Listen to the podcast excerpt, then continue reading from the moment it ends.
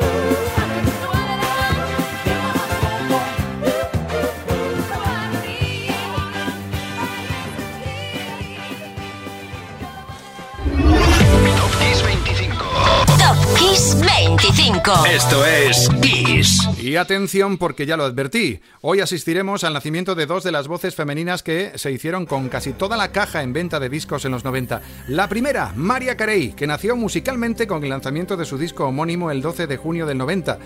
Quienes apostaron por ella sabían que era ganadora, y lo hizo.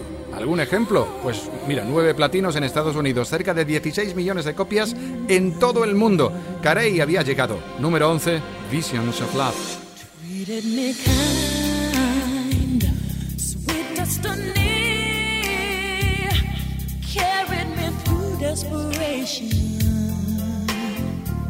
To the one that was waiting for me. It took so long. Still, I believed somehow the one that I needed would find me eventually. Vision of love, and it was all that you've given to me.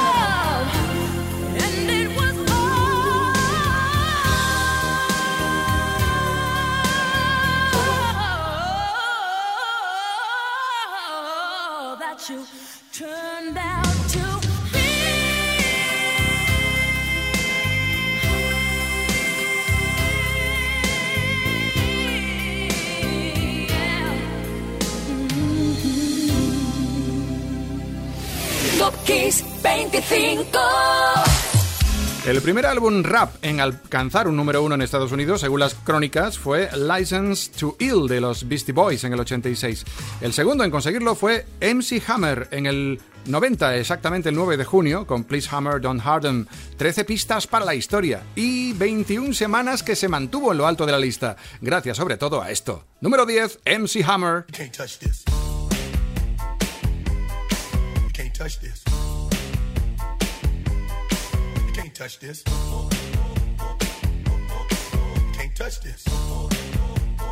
My, my, my, my music hits me so hard, makes me say, Oh my Lord, thank you for blessing me. What am I to rhyme and to hype me? It feels good when you know you're down. A super dope homeboy from the Oak Town, and I'm known as such. And this is a beat uh, you can't touch. I told you, homeboy, you can't touch this. Yeah, that's how we living, and you know you can't touch this. Look in my eyes, man. You can't touch this. Yo, let me bust the funky lyrics. Fresh new kicks and bands. You got it like that.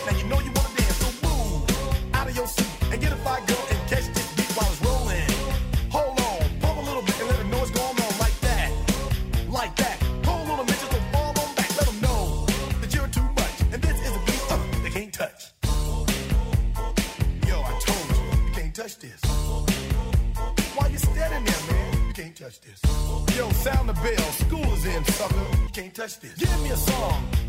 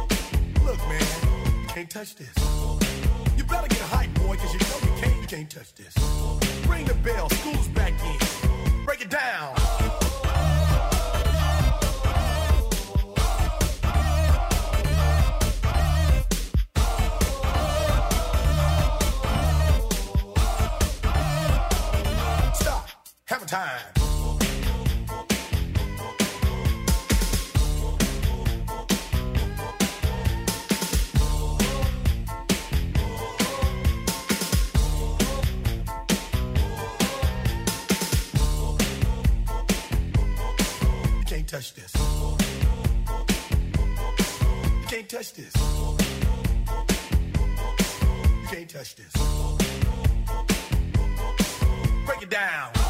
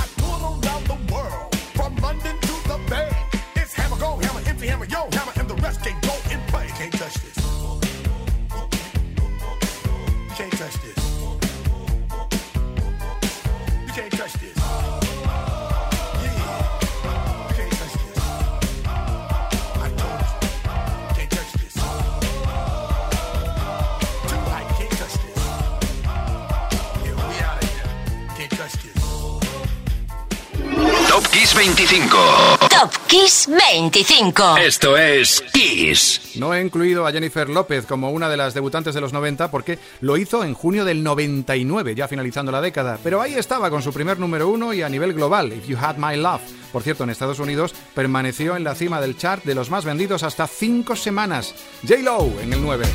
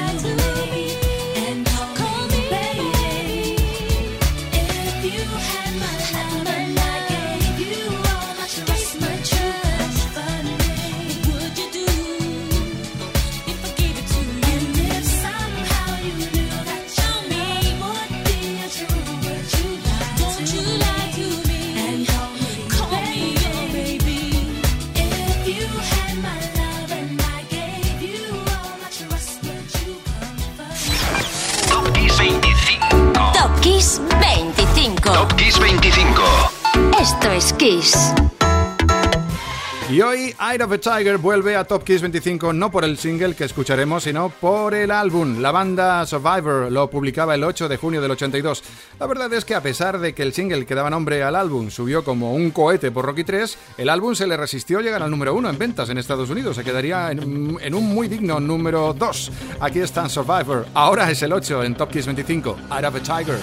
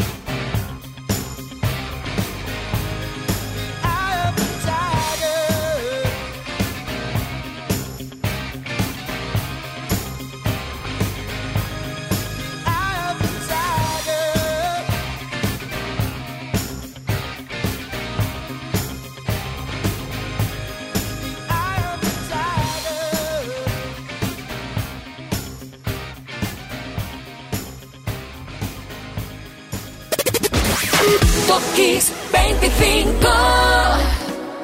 Alanis Morissette y Rem tienen algo en común, dos personalidades independientes muy marcadas y sin embargo los dos con capacidad para seducir a masas, una rareza, ¿eh? una capacidad comercial desde el sonido indie.